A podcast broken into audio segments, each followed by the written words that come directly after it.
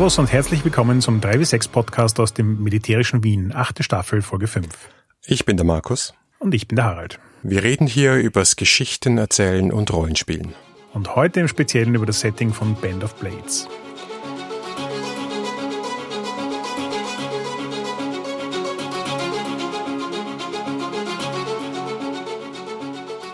Band of Blades ist mir als Spiel ein besonderes Anliegen, weil es auch ein bisschen ein Ausnahmephänomen ist, weil ich erst kürzlich eine gesamte Kampagne mit um die 16 Sitzungen geleitet habe, begleitet von unseren Community-Teilnehmern Mario, Chris, Boni und Michael. Shoutout an euch fürs Durchhalten. Es war ähm, ja eine lange Strecke. Ähm, aber das heißt, ich habe einiges zu diesem Spiel zu sagen. Ja, das trifft sich sehr gut, weil ich habe, außer dass ich es im Regal stehen habe, noch nicht viel damit zu tun gehabt und bin jetzt auch schon sehr gespannt, weil ich glaube, die Anzahl an Spielen, die wir im Podcast besprochen haben, die tatsächlich ein Setting haben, ein eigenes, sind recht wenige.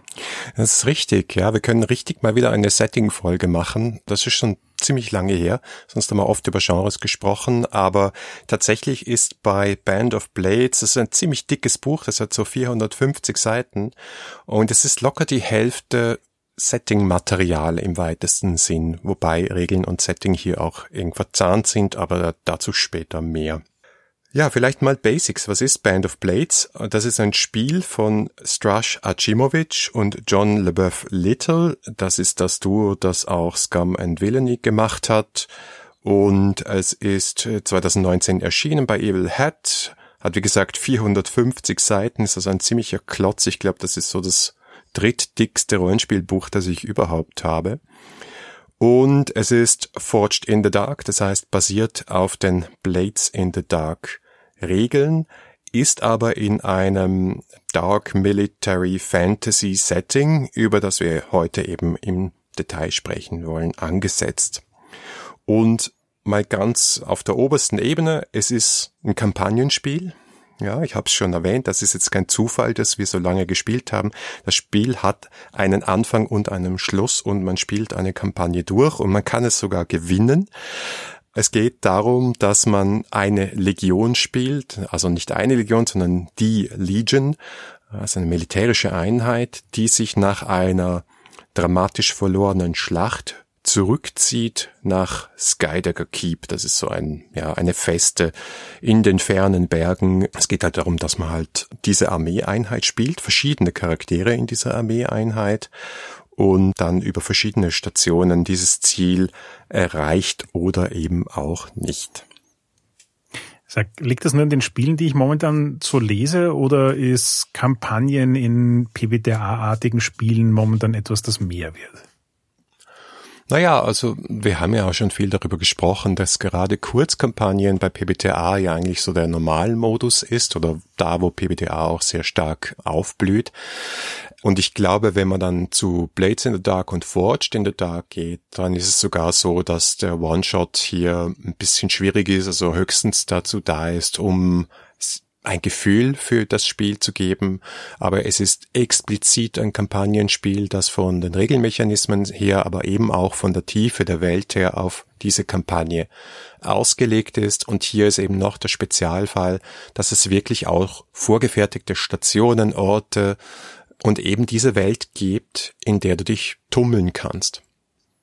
Ja, ich glaube, genau das habe ich auch gemeint. Also wenn ich mir so die erste Welle an PBTA-Spielen anschaue, dann gebe ich dir zwar vollkommen recht, dass die durchaus für Kampagnenspiel geeignet sind, aber einem halt auch relativ wenig Material in die Hand geben. Also so sehr Spieler an der Hand genommen werden, werden Spielleiter in der Kampagne weniger an die Hand genommen. Und Bands of Blades, genauso wie ich jetzt vor kurzem einen Playtest von dem neuen Avatar-Rollenspiel gespielt und das, da hat man auch nach einem Two-Shot das Gefühl, dafür ist es nicht gemacht. Die Regeln sind ganz klar dazu da, dass du eine Kampagne spielst, die über einen längeren Zeitraum geht. Ja. Also es ist schon irgendwie so ein Ding, wo jetzt mehr Regeln bei PBTA-Spielen kommen, die Kampagnen halt auch aktiv unterstützen und dafür auch tatsächlich Material zur Verfügung stellen, habe ich das Gefühl. Mhm, ja, genau. Also ich glaube, gerade wenn wir dann in der nächsten Folge über die Regeln sprechen, wird da noch einiges dazu zu sagen sein, weil es ja auch die typische Blades in the Dark, Forged in the Dark äh, Struktur gibt, die zwischen Action und Downtime abwechselt, was natürlich auch sehr, sehr gut passt für diese Art von Kampagne. Ich würde mal sagen, die Media Touchstones, die Inspirationen für diese Kampagne, die auch im Buch genannt werden, sind einmal die Bücher von Glenn Cook, vor allem die Black Company Serie. Da habe ich ins erste Buch mal kurz reingelesen. Liest sich ganz gut. Ist nicht so hundertprozentig meins gewesen, dass, dass es mich jetzt voll reingezogen hätte, aber ich glaube, die haben sehr, sehr hohes Ansehen. Und dann wird lustigerweise ein Videospiel genannt, nämlich Vermintide 2 als Inspiration. Wäre jetzt nicht meine erste Erwähnung gewesen, aber die Inspiration Warhammer Fantasy, was natürlich auch ein Spiel ist, das mir sehr am Herzen liegt, ist definitiv auch da. Also hat wahrscheinlich kein anderes Rollenspiel Dark Fantasy und auch, da es vom Tabletop her kommt, Military Fantasy so stark geprägt wie Warhammer und da sind schon auch Untertöne da drin. Deswegen, das war für mich auch so der Reiz. Also ich freue mich auf diese Folge, weil dieses Spiel habe ich jetzt echt mal gespielt, weil mich die Welt angemacht hat. Ja, das ist Dark Fantasy, also das heißt, wir haben jetzt dunkle Elfen, dreckige Zwerge und untote Drachen, oder? Äh, ja, close enough. Nicht ganz. Also diese Welt ist sehr stark auf Menschen ausgerichtet. Es gibt hier keine Elfen, es gibt keine Zwergen, es gibt keine Drachen. Vielleicht hast du mal irgendwie so ein monströses, verderbtes Tier oder äh, eine zombieartige Kreatur. Aber es ist keine High-Fantasy-Welt. Es ist überhaupt eine Welt, wo das Gute und das Böse sehr stark an den Menschen hängt. Es gibt auch keine Zauberer. Es gibt aber definitiv Götter und Götter, die sich auch manifestieren in irgendwelcher Art und Weise und alles, was irgendwie übersinnlich ist, hängt in irgendeiner Art und Weise an den Göttern dran. Es ist aber nicht so, dass jetzt irgendwie den Göttern Opfer bringen und beten, was helfen würde, aber so eine heilige Reliquie finden, das ist, das ist dann schon wie ein magischer Gegenstand. Also sowas gibt's schon. Das klingt jetzt gerade erstaunlich nach, ähm, ich spiele die Soldaten von Game of Thrones. Ich glaube, du kannst auf jeden Fall das auch als Inspiration hernehmen, weil ja da gibt's auch nur Menschen und obwohl es Religionen gibt und die Religion als Institution natürlich auch eine gewisse Macht hat in der Game of Thrones Welt, geht's da halt schon auch vor allem um die Emotionen von Menschen, den Mut von Menschen und Konfrontationen auf dem Schlachtfeld logischerweise auch. Was auch noch und was mich sehr an Warhammer erinnert hat, ist, das ist eine alte Welt. Also es ist eine Welt voller Geschichte, es ist eine Welt voller Ruinen und ähm, alles verweist zurück so auf eine goldene Zeit oder weiß nicht, wie golden die wirklich war, eben so ein altes Imperium, das Kaiserreich, das aber vergangen ist, gebrochen ist. Ist das dann mehr so ähm, im Mittelalter und römische Welt? Also so quasi, wir, wir wissen darüber, dass es hier ein Imperium gab und das gibt's halt jetzt nicht mehr, das ist untergegangen? Oder ist das mehr so ein mystisches, ähm, die altvorderen Ding? Ich glaube, es ist wirklich wie im Mittelalter und die römische Welt, ja. Wobei das Setting tatsächlich nicht Mittelalter ist, sondern eher äh, Renaissance, frühe Neuzeit, weil es gibt hier Schusswaffen, es gibt, dann wird's noch ein bisschen fantastischer, auch sowas wie Uhrwerke, Präzisionslinsen, solche Sachen. Und es gibt Alchemie. Also es gibt die Wissenschaft in diesem Setting ist Alchemie und Alchemie funktioniert, weil sie Regeln hat und manifestiert sich manchmal auch so, wie Magie sich manifestieren würde. Also wenn du dich ans Scherbenland-Setting von äh, Judith und Christian Vogt erinnerst, also auch da könnte man Anleihen finden. Und ich kann sagen, es erinnert mich jetzt so ein bisschen an den 30-jährigen Krieg und diverse Geschichten, die ich da kenne. Ja, ja, durchaus. Und was auch noch eine schöne Überschrift war, die ich im Buch gefunden habe, war, es gibt keine Prophezeiung. Was heißt das? Es heißt, es wird nicht angekündigt, dass der Kaiser wieder erstehen wird. Es, es gibt keinen Propheten, der auf die Welt zurückkommen wird. Es gibt nichts, was geweissagt ist, was jetzt passiert nach dem großen Krieg es ist einfach so, wie es ist, ja, und keiner weiß, was die Zukunft bringt. Und das finde ich noch eine coole Ansage, weil du sofort dann den Schritt weg machst von der typischen epischen Fantasy, wo es den Helden oder die Heldin gibt, die geboren wird als diejenige, die in der Zukunft dann, ah, ah, das ist nicht das Thema und das ist nicht die Stimmung, die diese Welt hier bringen will. Okay, aber nachdem du vorhin ja schon Götter und so weiter erwähnt hast, wie ist das da mit Religion in dem Setting? Ähm, also Religionen neigen ja immer dazu, irgendwelche Formen von Prophezeiungen oder zumindest Endzeitszenarien und sonstige Sachen auf die Beine zu stellen. Also ja. wie ist das da? Eines gibt es, und das ist auch ein sehr prägendes Element in diesem Spiel, und das sind die Chosen. Also da widerspreche ich mir selbst, weil das heißt ja wörtlich Auserwählte.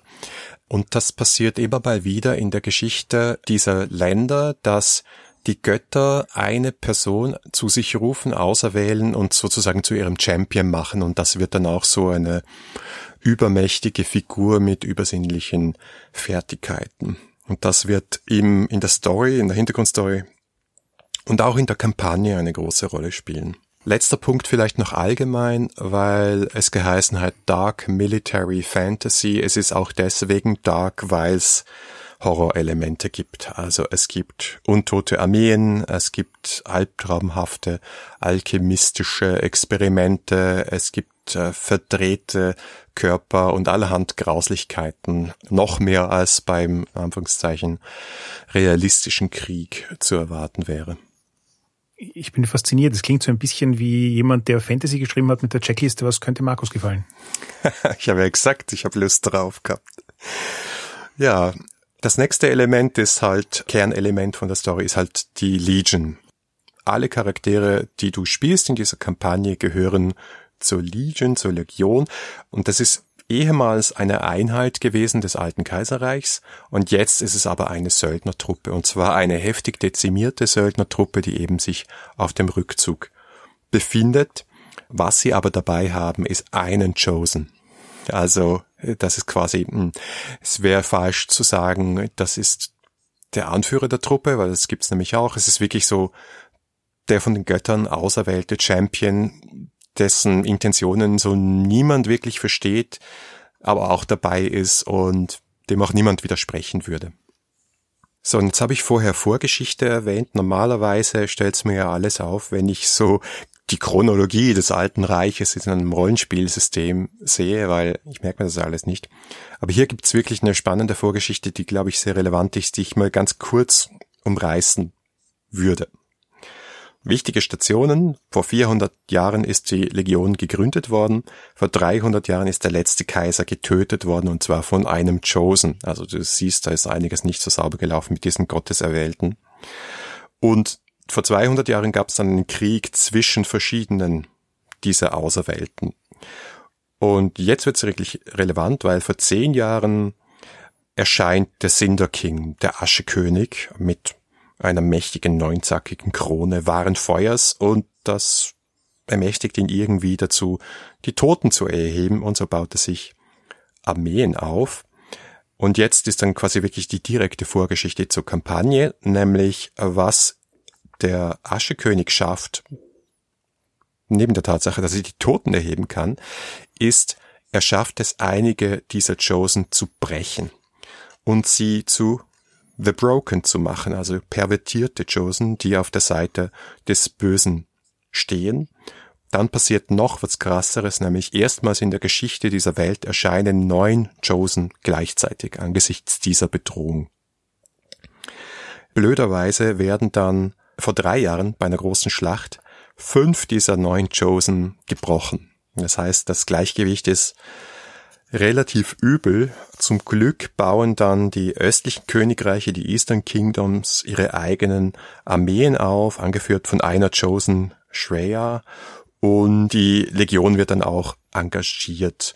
Alles schön und gut, aber dann gibt's die Schlacht bei Ettenmark und die östlichen Königreiche werden wirklich vernichtend geschlagen, darunter auch die Legion. Und die ziehen sich jetzt vollkommen chaotisch zurück, verfolgt von den Truppen des Cinder King. Hier beginnt die Kampagne.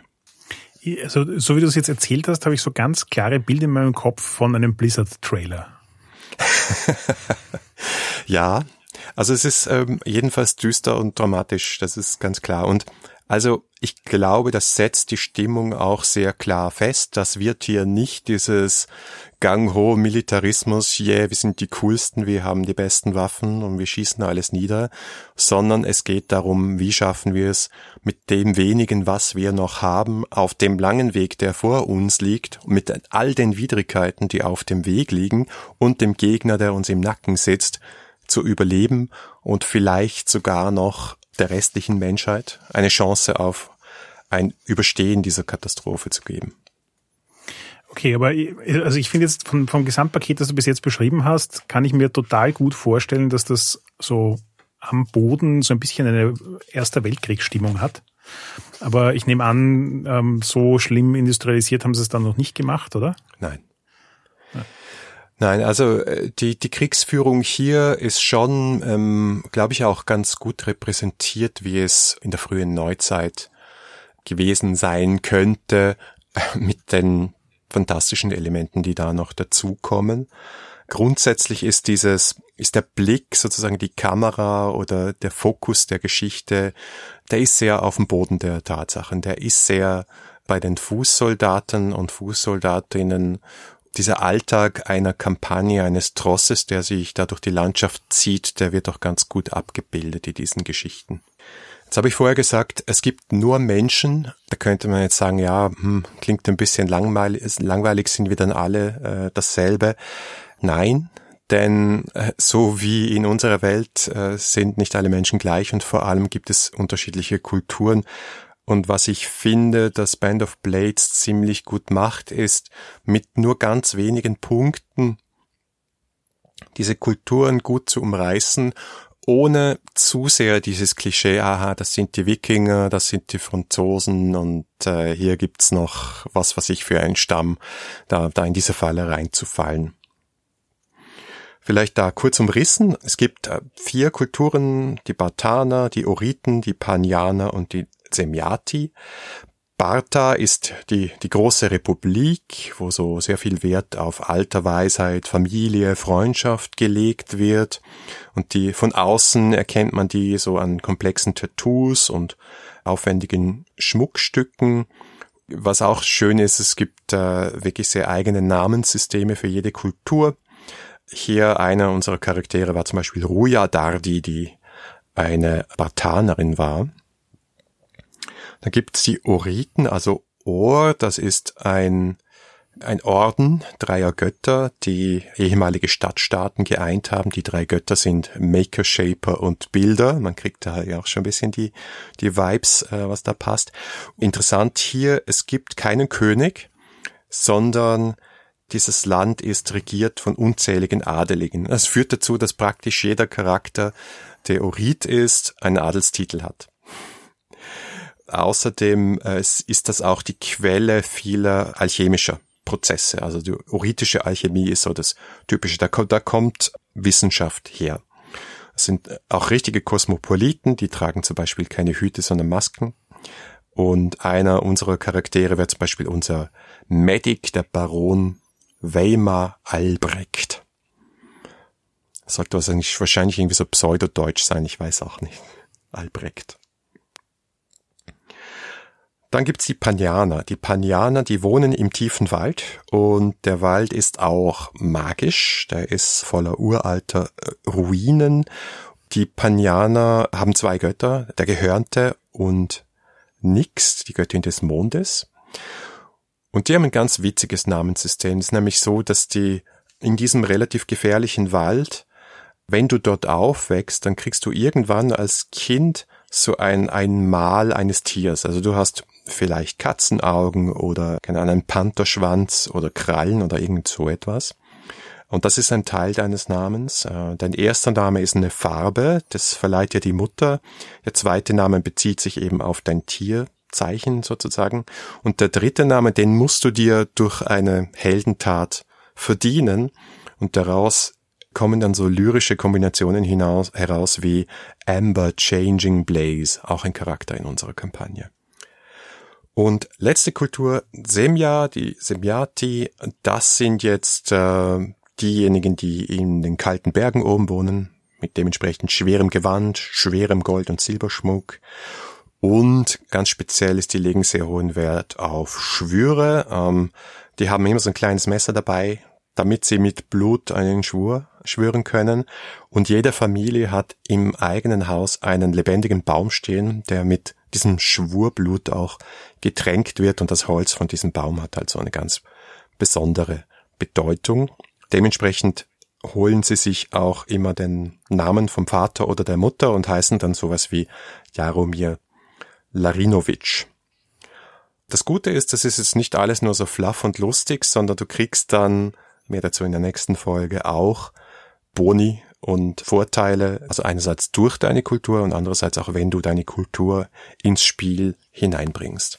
Okay, jetzt habe ich aber eine ganze Menge an Fragen. Also einerseits finde ich ja, dass die Beschreibung der Kulturen relativ nach einer guten Mischung klingt, wo sie einfach so Dinge, die man kennt, aus realen Kulturen genommen haben und zusammengemixt haben zu vier Gruppen, die unterschiedlich genug sind, dass die Charaktere einfach auch sozusagen spannenden Kontrast zueinander haben.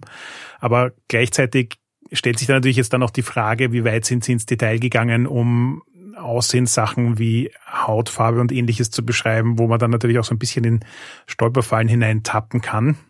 Also bin ich jetzt neugierig, wie sie das in dem Spiel sozusagen gelöst haben, dass du Charaktere aus diesen verschiedenen Kulturen hast, ohne in irgendwelche Stereotypes hineinzulaufen.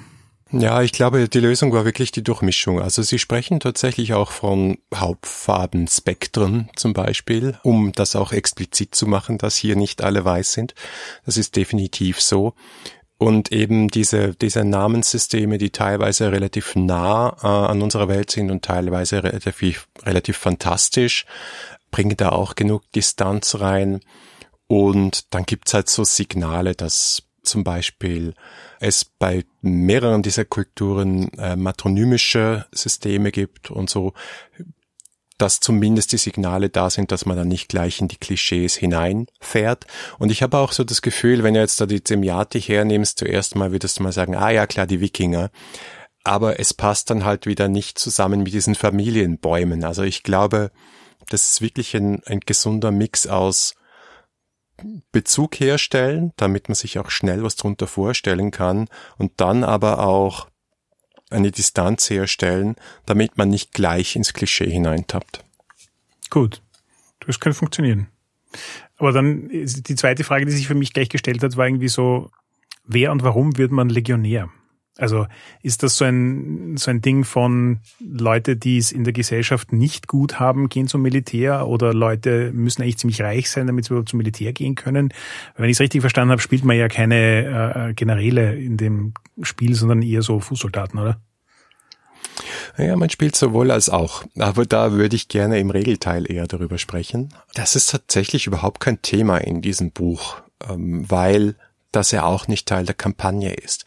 Ja, du kannst Flashbacks machen, aber normalerweise machst du Flashbacks zu früheren Zeiten. Es sind halt Söldner. Leute werden Söldner und ich glaube, es geht stärker darum, für jeden einzelnen Charakter, vielleicht nicht für jeden einzelnen, aber für den einen oder anderen Charakter mal eine Vignette zu machen, um diese Fragen zu beantworten. Und es gibt auch Mechanismen im Spiel, die ein bisschen zurückschauen und sagen, was ist denn mit der Legion früher passiert, was hat sich da getan. Ich glaube, diese weißen Stellen wurden sehr bewusst gelassen. Okay. Aber Söldner sind jetzt schon auch ähnlich wie in unserer Welt nicht sozusagen die höchst angesehenste Berufsgruppe. Ja, ist auf jeden Fall so, wobei offenbar die Legion da so ein bisschen einen Unterschied äh, macht, also wirklich eine angesehene Truppe ist, die auch teilweise in die offiziellen Armeen der östlichen Königreiche integriert sind. Aber jetzt, wo du sagst, gibt's eigentlich erstaunlich wenig Information über so die typisch militaristischen Dinge, wer steht über wem, hat wo das Kommando berichtet an wen. Es ist eigentlich nur innerhalb der Legion beschrieben. Aber neben der Legion selbst sind die erwähnten Chosen und Broken eigentlich die interessantesten Figuren innerhalb der Kampagne. Deswegen möchte ich die auch kurz nochmal beschreiben. Da gibt's relativ viel Details drüber, weil die bestimmen sehr stark das Thema der Kampagne. Du wählst also entweder gemeinsam oder du kannst auch als SL das äh, vorbestimmen, weil du eine gewisse Art von Kampagne möchtest, einen Chosen, der oder die halt äh, diese Figur ist, die voranschreitet der Legion und mit der Legion mitzieht. Das kann entweder Shreya sein, die Kriegerin von einer batanischen Heilergöttin auserwählt. Die steht so eher für das Militärische, das Strategische. Du kannst The Horned One nehmen, die Gehörnte, ein Gestaltwandler vom panjarischen Waldgott erwählt. Und da geht's mehr so um seltsame Kräfte, unheimliches List. Und dann gibt's noch Zora, das ist eine sehr, sehr alte Chosen, der Zemyati, die also seit Ewigkeiten schon auf der Welt ist, ähm, die ihre Anhänger auch regelmäßig prüft und die ist, ja, die steht so für große Taten, direkte Angriffe, ist so mehr so die Agro-Chosen. Moment, das heißt, die drei Götterkultur sind die einzigen, die keinen Chosen haben?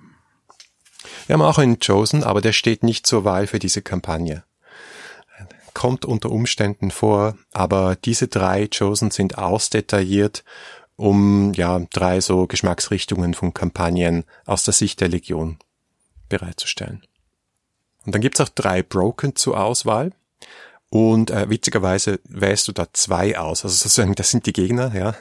Und da kannst du als SL dann noch so ein bisschen hin und her switchen zwischen den Truppen dieser beiden Broken. Und da gibt es Bleiter, die steht so für korrupte Alchemie, pervertiertes Fleisch und das Thema ist hier so Body Horror, toxische Wissenschaft.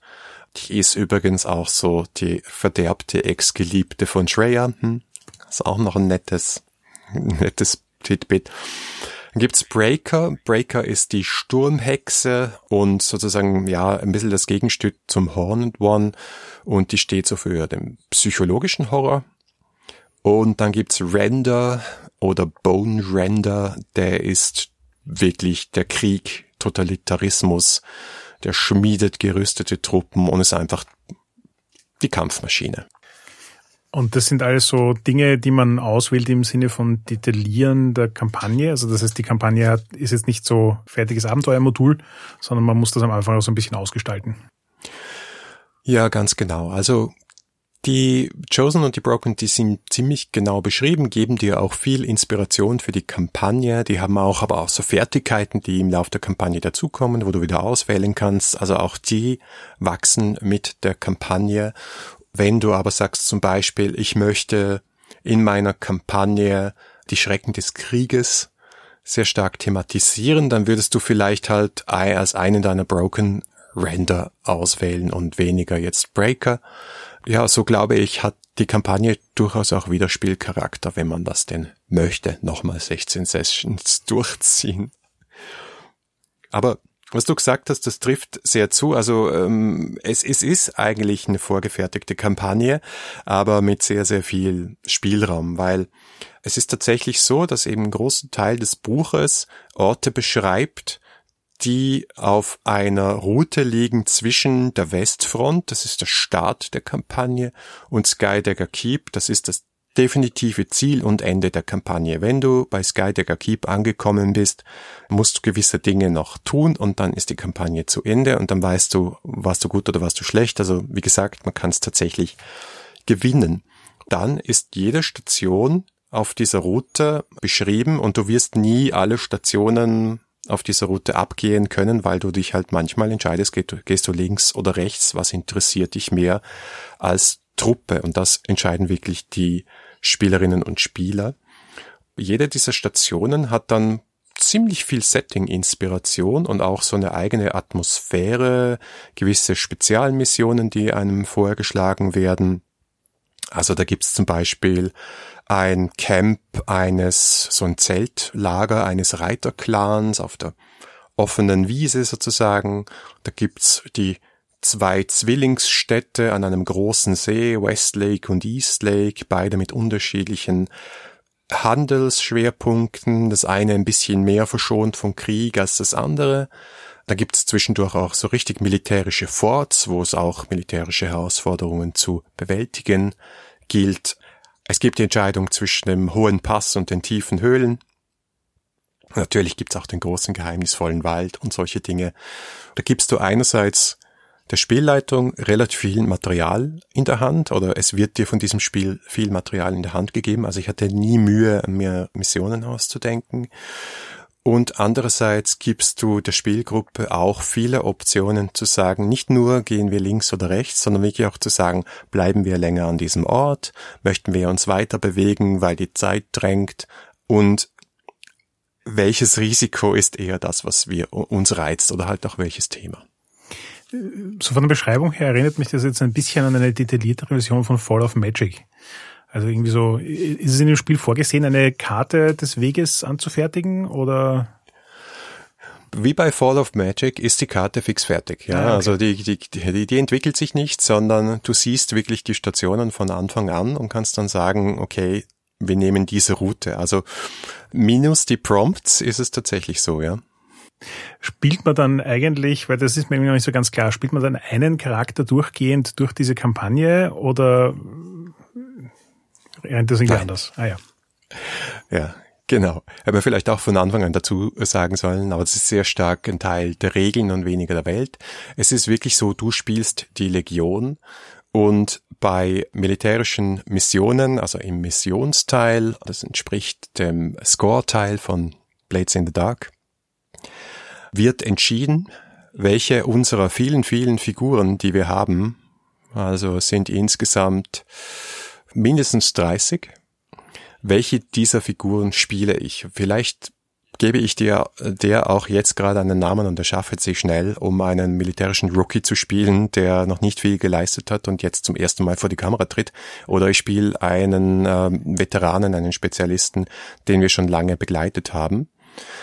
Das ist in der Missionsphase und in der Kampagnenphase von diesem Spiel übernehmen alle Spielerinnen und Spieler immer dieselbe Figur. Das ist aber mehr eine Rolle innerhalb des Kommandos dieser Truppe. Du kannst dann eben sein der Commander oder der Marshal oder die Quartermasterin zum Beispiel. Hm. Okay, das ist ziemlich spannend. Das heißt, du spielst in Wirklichkeit quasi alle Ränge quer durch. Du hast doch irgendwie den Freiraum, so zu spielen, dass du ins Verderben rennst und ein Charakter es nicht überlebt. Kennst du das Computerspiel Banner Saga? Ja, ich habe das auch mal angespielt, ja. Es hat auch irgendwie so eine, eine ähnliche Stimmung, finde ich, nämlich so eine Gruppe von Leuten und du hast dann so deine Missionen, den einzelnen. Ja, es, ist, es, es klingt wie eine, eine recht interessante Mischung, um verschiedenste Elemente von so einer Military Campaign auch erleben zu können und nicht nur sozusagen auf ein einzelnes Ding beschränkt zu sein. Wie gut macht das Spiel das hier zwischen, sage ich jetzt mal, Spielleiter und Spielenden zu differenzieren oder eben auch nicht? Also äh, gibt's ist, ist alles wie in einem klassischen Erzählspiel eine offene Sache, die man miteinander diskutiert. Es gibt eine starke Metaebene und man entscheidet dann gemeinsam, was das lustigste Drama ist. Oder gibt's hier mehr so einen Aspekt von der Spielleiter oder die Spielleitung bereitet Sachen vor, auf die die anderen dann treffen sozusagen? Ja, jetzt müsste ich fast das ganze Regelsystem erklären und das mache ich dann nächstes Mal. Ja. Aber es ist ja und ja. Ja, es gibt gerade durch diese Kommandorollen, die, die ich gerade beschrieben habe, eine sehr starke Verteilung der buchhalterischen Last oder auch der Aufgaben dieses diese Kampagne, die ganz komplex werden kann, zu verwalten. Also es ist kein leichtes Spiel und ich war heilfroh, dass gewisse Verantwortung, die sonst typischerweise beim klassischen Rollenspiel alle bei der Spielleitung liegen würden, an die Spieler durch diese Rollen verteilt waren. Aber andererseits ist es auch so, dass es schon gerade in der Missionsphase so ist, es gibt eine Herausforderung, die präsentiert die Spielleitung und auf diese müssen dann die Spielerinnen und Spieler reagieren mit ihren Charakteren. Weil du vorhin gesagt hast, man kann das Spiel gewinnen, kann man es auch verlieren? Also können die Missionen auch so verlaufen, dass die Legion einfach sich aufreibt? Ja. Also es gibt einige tatsächlich so äh, Verlierbedingungen, wo du sagst, okay, wenn du so und so, wenn du zum Beispiel Du hast fünf Squads, a fünf Rookies am Anfang und einige Spezialisten, so viele wie Spielerinnen und Spieler am Tisch sitzen. Und ich glaube, wenn du zwei oder drei vollständige Squads verlierst, das weiß ich jetzt gar nicht auswendig. Also wenn wirklich sowohl die Moral als auch das Personal quasi so niedrig sinkt, dass du nicht mehr weiterkommst, dann kannst du verlieren und noch ein paar weitere regeltechnische Bedingungen, wo du einfach sagst, okay, die Legion ist am Ende. Vergiss es, du kommst nicht an am Ziel.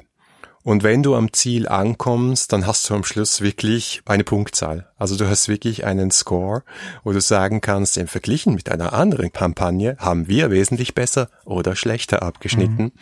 Und selbst dort kannst du halt auch noch sagen, okay, wenn du da unter 100 Punkten hast, hast du halt ziemlich abgebissen und die Lage für die Zukunft, den Epilog von diesem Spiel schaut ziemlich mies aus.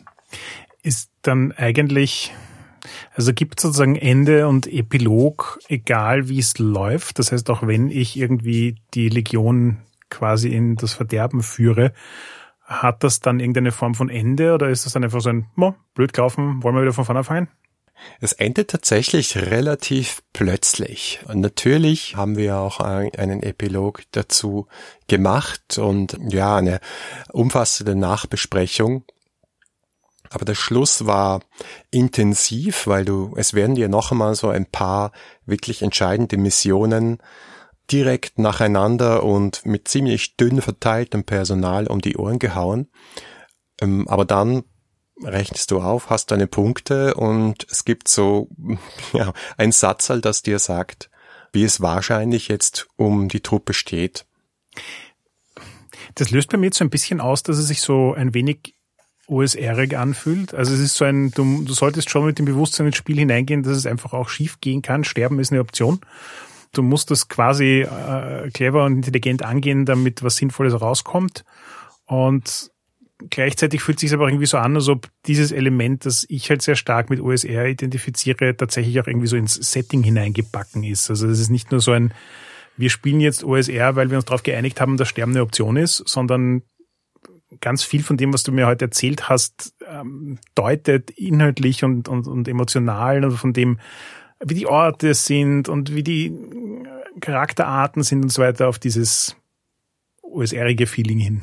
Ja, also jetzt müssen wir wieder die, die Kiste aufmachen, was ist OSR? Ich, ich habe es jetzt nicht wirklich damit assoziiert, aber äh, vor allem, weil die Spielleitungsrolle eine andere ist. Mhm. Ich glaube, da unterscheidet mhm. es sich sehr stark von OSR. Es ist ein sehr, sehr kollaboratives Spiel und es hat auch eine sehr starke Metaebene. Ich glaube, in der nächsten Folge werden wir da sehr viel drüber sprechen, weil ich glaube, das ist auch das, wo wo sich die Geister scheiden werden bei diesem Spiel, ja, wie sehr Meta oder eben nicht es zu spielen ist und ob das so lustig ist oder nicht. Also das unterscheidet es von OSR und was schon da ist, ist diese Herausforderungsebene. Also Ebene. Es gibt jetzt zwar nicht Miniaturen schubsen und so, sondern hier wird äh, eher so szenenmäßig gewürfelt, aber es gibt eine absolut starke taktische Komponente, wo es darum geht, dass du sagst, okay, lege ich jetzt in dieser Kampagnenphase, wo du die Rollen der Heerführung quasi übernimmst, legen wir jetzt den Wert darauf, möglichst unsere Reihen voll zu rekrutieren? Geben wir ihnen Freizeit, damit die Moral steigt? Müssen wir eine Mission machen, damit wir unsere, unseren Nachschub sicherstellen können? Oder brauchen wir Belagerungswaffen? Und all das hat Relevanz. Und du musst dich all diese ganzen Clocks, die dann aufgemacht werden, die werden immer voller. Die Zeit drängt, das Essen wird knapp, die Leute sterben dir weg. Du musst das schon managen. Und wenn es dir egal ist, dann glaube ich, dann haut's dich auf, auch auf die Nase bei diesem Spiel. Und das ist Teil der Attraktion. Ja, wenn du sagst, äh, ich habe aber keine Lust, äh, immer vom Tod bedroht zu sein, dann solltest du es wahrscheinlich lassen. Was mich jetzt nach dieser Folge wirklich fasziniert ist, du hast es geschafft. Ich hatte davor ja keine Ahnung davon, was das Setting ist. Und du hast es mir jetzt nach einer Dreiviertelstunde erzählen, was das Setting ist und dabei ganz verzweifelt versuchen, nicht auf den Regelteil einzugehen. Echt geschafft, mir von einem Setting zu erzählen, bei dem ich unglaublich viele offene Fragen darüber habe, wie das System dazu funktioniert, weil ich das Gefühl habe, dass das System so unglaublich eng mit dem Setting verzahnt ist. Und das ist das fühlt sich ungewöhnlich an. Also da fallen mir jetzt nicht ad hoc viele Spiele ein, wo ich sagen könnte, nachdem ich das Setting gelesen habe, denke ich mir, uh, ich muss unbedingt wissen, wie das System dazu ausschaut. Ja, ich, also irgendwie, äh, wahrscheinlich hätten wir einfach eine zweistündige Folge über Band of Blades machen sollen, wo alles miteinander gleichzeitig erklärt wird. Aber ich glaube, es ist vielleicht gar nicht schlecht, auch mal die Scheuklappen anzuziehen, zu sagen, schauen wir mal nur auf die Welt, weil die ist an sich auch interessant Es wird aber wahrscheinlich erst in Kombination mit der nächsten Folge überhaupt Sinn ergeben. Ja, für mich ist aber die Welt nach wie vor äh, die Welt von äh, Band of Blades das, was mich nicht nur ursprünglich reingezogen hat in dieses Spiel, sondern auch das, was mich überzeugt hat. Also, wie gesagt, ich habe eine Schwäche für Warhammer. Ich habe dieses düstere, tödliche, gefährliche, auch hm, realistisch ist so ein schwieriges Wort, ja, aber nicht durch von Fantastik durch und durch durchzogene dieser Welt sehr, sehr gemocht. Ich fand, es hat sich gefährlich angefühlt, was ich mag, weil es ist auch ein Spannungselement. Es hat sich auch immer wieder überraschend angefühlt, was passiert. Und ich habe mich gut an der Hand genommen gefühlt von den beiden Autoren, was die Atmosphäre und die Stimmung und diesen Vibe von dieser fantastischen Welt betrifft. Ich mochte es auch, dass es fixe Orte gibt, die ich mir vorher durchlesen kann. Das sind zwei Seiten, ja, also es ist nicht so, dass jetzt da 15 Seiten Stadtbeschreibung kommen würden, aber auch da so evokativ, so auf den Punkt gebracht, dass sich jeder Ort anders angefühlt hat und trotzdem als Teil einer ganzen Welt. Und das ist immer so vom Weltdesign her eine echt gute Leistung. Ja, klingt definitiv so. Du hast am Anfang gesagt, von 16 Sessions habt ihr gespielt. Ähm, ist das eine fixe Zahl oder geht das auch länger oder kürzer oder? Nein, es ist keine fixe Zahl. Also wir haben natürlich auch online gespielt. Das heißt, wahrscheinlich würdest du das in der echten Welt in, ja, irgendwas zwischen sieben bis äh, zwölf Sessions wahrscheinlich leichter hinkriegen. Ich glaube, unter, ich habe jetzt die Karte nicht direkt vor mir, ich glaube, unter acht Sessions kommst du nicht durch, allein durch die schiere Anzahl der Stationen, wenn du dich entscheidest, dir länger Zeit zu lassen auf dem Weg nach Skydagger Keep, äh, das ist auch eine Entscheidung der Spielgruppe, dann kannst du das wesentlich länger spielen, aber die Zeit läuft, also wörtlich, du hast eine Time Clock, wenn die voll ist, hast du auch verloren. Insofern gibt's definitiv ein Endpunkt dieser Kampagne, so oder so. Okay, du hast mich jetzt schon überredet, ich will unbedingt ein Rollenspiel Wochenurlaub machen, wo ich diese Kampagne durchspiele. Ich glaube, das wäre ziemlich geil. Intens, aber cool. Danke fürs Zuhören. Das war die fünfte Folge der achten Staffel 3W6. Feedback lesen wir gerne auf Facebook, auf Twitter, im Web unter 3W6FM. Und wenn ihr uns persönlich schreiben wollt, findet ihr mich auf Twitter als Heckmüller und Markus aus Vienna. Wenn euch diese Folge gefallen hat, dann gebt uns doch eine Bewertung auf Apple Podcasts. Oder ihr unterstützt uns mit einem kleinen Beitrag auf Patreon. Danke fürs Zuhören und bis zum nächsten Mal. So, sorry für die Tech Troubles, aber hm. I shall fix it in post. Famous last words. okay. Ähm, ich stopp mal. Ja.